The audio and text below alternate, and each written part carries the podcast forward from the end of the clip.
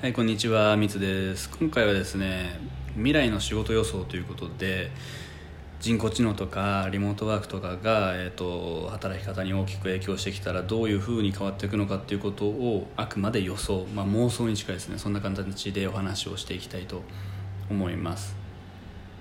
で、まあ、こういう話をなぜするかというとそもそもやっぱり、まあ、最近 AI が仕事を奪うんじゃないかとかっていう話が出たりとか、まあ、最近ではコロナの影響でまあ、リモートワークがかなりリモートワークがですねかなり加速したっていうのが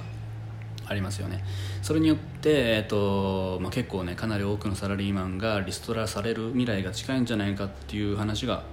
最近ではよく耳にします。なのでそんな話をしていきたいと思います。でまず最初なんですが僕の結論ですね。仕事はなくならないと思います。仕事はなくならない。でなぜかっていうとこれは過去の歴史を見てみると僕そう感じたんですけど今までも、えーと、人の仕事が機械にとって変わってきたっていうことって結構あると思うんですね。例えば、えーと、昔で言うとそろばんが電卓になって電卓が、え、パソコンになったりとか今まで手作業で作っていたものが機械の作業になったりとか、えー、今まで徒歩で移動していたものが自動車になったりとかですね。こういうふうに、えーと機械が、えー発展することによって今いろんなことが変わってきたと思うんですよ。ただ今回の人工知能とこの機械っていうの決定的な違いっていうのは、えー、オペレーションですね。オペレーションっていう、まあ、操作とかが、えー、今までは人がやっていたものがこれは完全に、えー、人がやらなくても操作まで全て機械やるがやるようになるっていうのが人工知能 AI だと思います。すいません今ちょっとカラオケで録音してるんでちょっと音が入っちゃうかもしれないんですけどえーまあ、話を戻してで、まあ、これまでも今までと変わらずですね、えー、仕事がなくならないっていう意味合いとして、まあ、一つ一つの理由がさっき言ったそのオペレーションが機械になるっていうのはこれただ操作するっていう作業が機械に変わるだけでこれ今までと多分あんまり変わらないと思うんですよね。物を作る作業が一つから機械に変わった。ものを作る作業っていうのが変わったって今回は操作をするっていう作業が機械に変わったっていうところなので、えーとまあ、そこまで大きく出ないんじゃないかな影響が出ないんじゃないかなっていうのともう一つが、えーと、人って、えーと、手が空いたら新しいことをどんどん生み出してきてるんですね。で例えば、えーと、昔の江戸時代とかなんとか時代とかっていうとあの死の交渉ってやったじゃないですか。階級制度のような仕事の種類ですね。で死の交渉でいうと、まあ、武士とか農民とかですね。で武士ってどんな仕事してるのかあまり詳しくは知らないですけど多分社会っていう、まあ、人のコミュニティですね。コミュニティの維持、まあ、公務員みたいな感じですね。コミュニティの維持や管理のために動いていたんじゃないかなっていうのも思いますし、まあ、農民でいうと食料を作るために働いていたりとか職人は、えー、道具を作るために働いて商人は、えーと、そういった食料とか道具をできるだけ多くの人に、えーと供給するっていう役割で。それとりあえず結構この生きること生活することに必要な仕事がこういうふうに死の交渉で分けられていたと思うんですけど今の時代って死の交渉で 4, 4つに分けられるわけないですよね。かなりいろんな仕事がありますし、えーと、さらに言うと、まあ、今の時代って映画作る人とか漫画描く人がいたりゲーム作る人がいたりとかサッカー選手がいたりとかあんましこう生活には必要がないいわゆるエンターテインメントが昔よりも圧倒的に増えてきたと思うんですね。なので今回も、えーと、機械とか人工知能でもしくはリモートワークで、えーまあ、仕事を辞めざるを得なくなる人が大量に出たとしてもやっぱりどこかしらでそういったエンターテインメントがどんどんどんどん、えー、エンターテインメントに流れていくんじゃないかなと人がですね。そこで新しい仕事をどんどん作り出していくっていう感じだと思うんですよ。で、まあ、もっとちょっと別の話をすると、まあ、インターネットが誕生して情報が簡単に手に入るようになったじゃないですか。でもそうすると今度は人はどんどん情報の量を増やしていきましたよね、えー、動画で動画だったりとか音声とか電子書籍 SNS みたいな感じで。で人人って、えーと、その状況その状況になったらどんどんどんどんもっとこうしたらいいんじゃないかっていうのを生み出す改善意欲というか探求心というか、まあ、ある意味ワークホリックですよね。仕事中毒、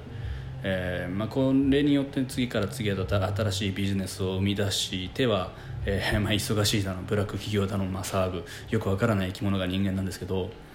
えーまあ、ちょっとここから話が変わってですね人間って何なんだろうっていうところに話をちょっと飛ばしたいと思うんですけど最近ちょっと見つけたこれ面白いなと思ったやつで悪の統合理論っていうのがあるんですね。ダークファクターというやつで、えーと、これは要するに人間に人間が持っている9つの悪い性格みたいな感じですね。えーとまあ、一つちょちょっと言ってナルシシズムとかマキャベリマキャベリズムサイコパシーとかエゴイズム道徳的乖離心理的特権意識とかサディズム悪意利己主義みたいな感じで、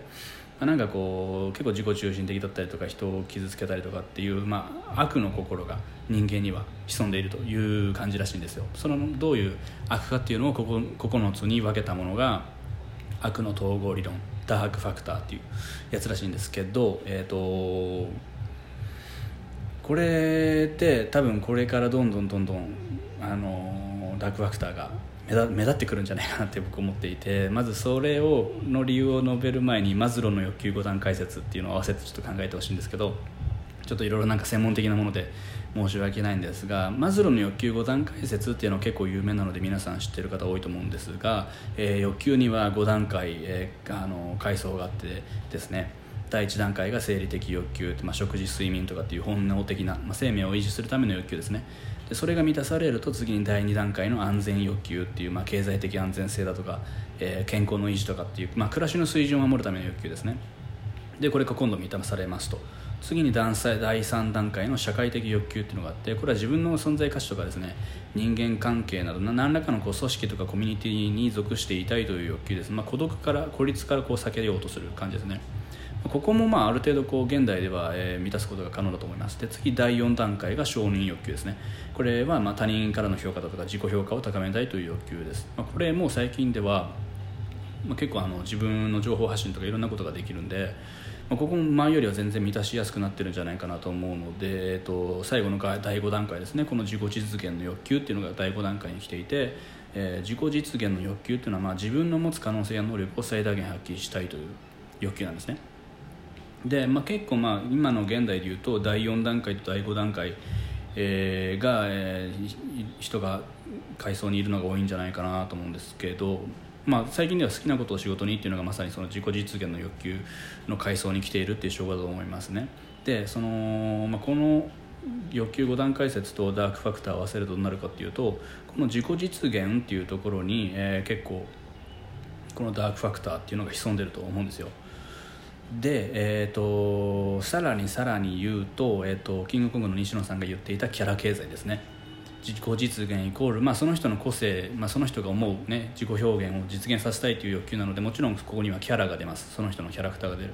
で、えーと、結構いいキャラクターほどこのダークファクターのどれかを持っていることって漫画とかアニメ見ていても多分あると思うんですよ。なんかこうちょっと魅力的なキャラって、ちょっとしたこう心に闇を抱えているというか。なので、えーと、こういう感じで自己実現の欲求階層に時代が突入してキャラ経済が進んでいくと必ずこのダークファクターっていうのが現れてきます。でこのダークファクターをどれだけお茶目に表現できるかがいいキャラの作り方なんじゃないかとかなと思うんですよ、まあ、このダークファクターをすごい悪いこととして表したらただの悪いやつなんでこのダークファクターっていうのをどれだけお茶目に表現できるかっていうのがいいキャラの作り方。だと僕は思っていてでここにおそらくですね、えー、エンタメの仕事がどんどん生まれてくるんじゃないかなと思っております。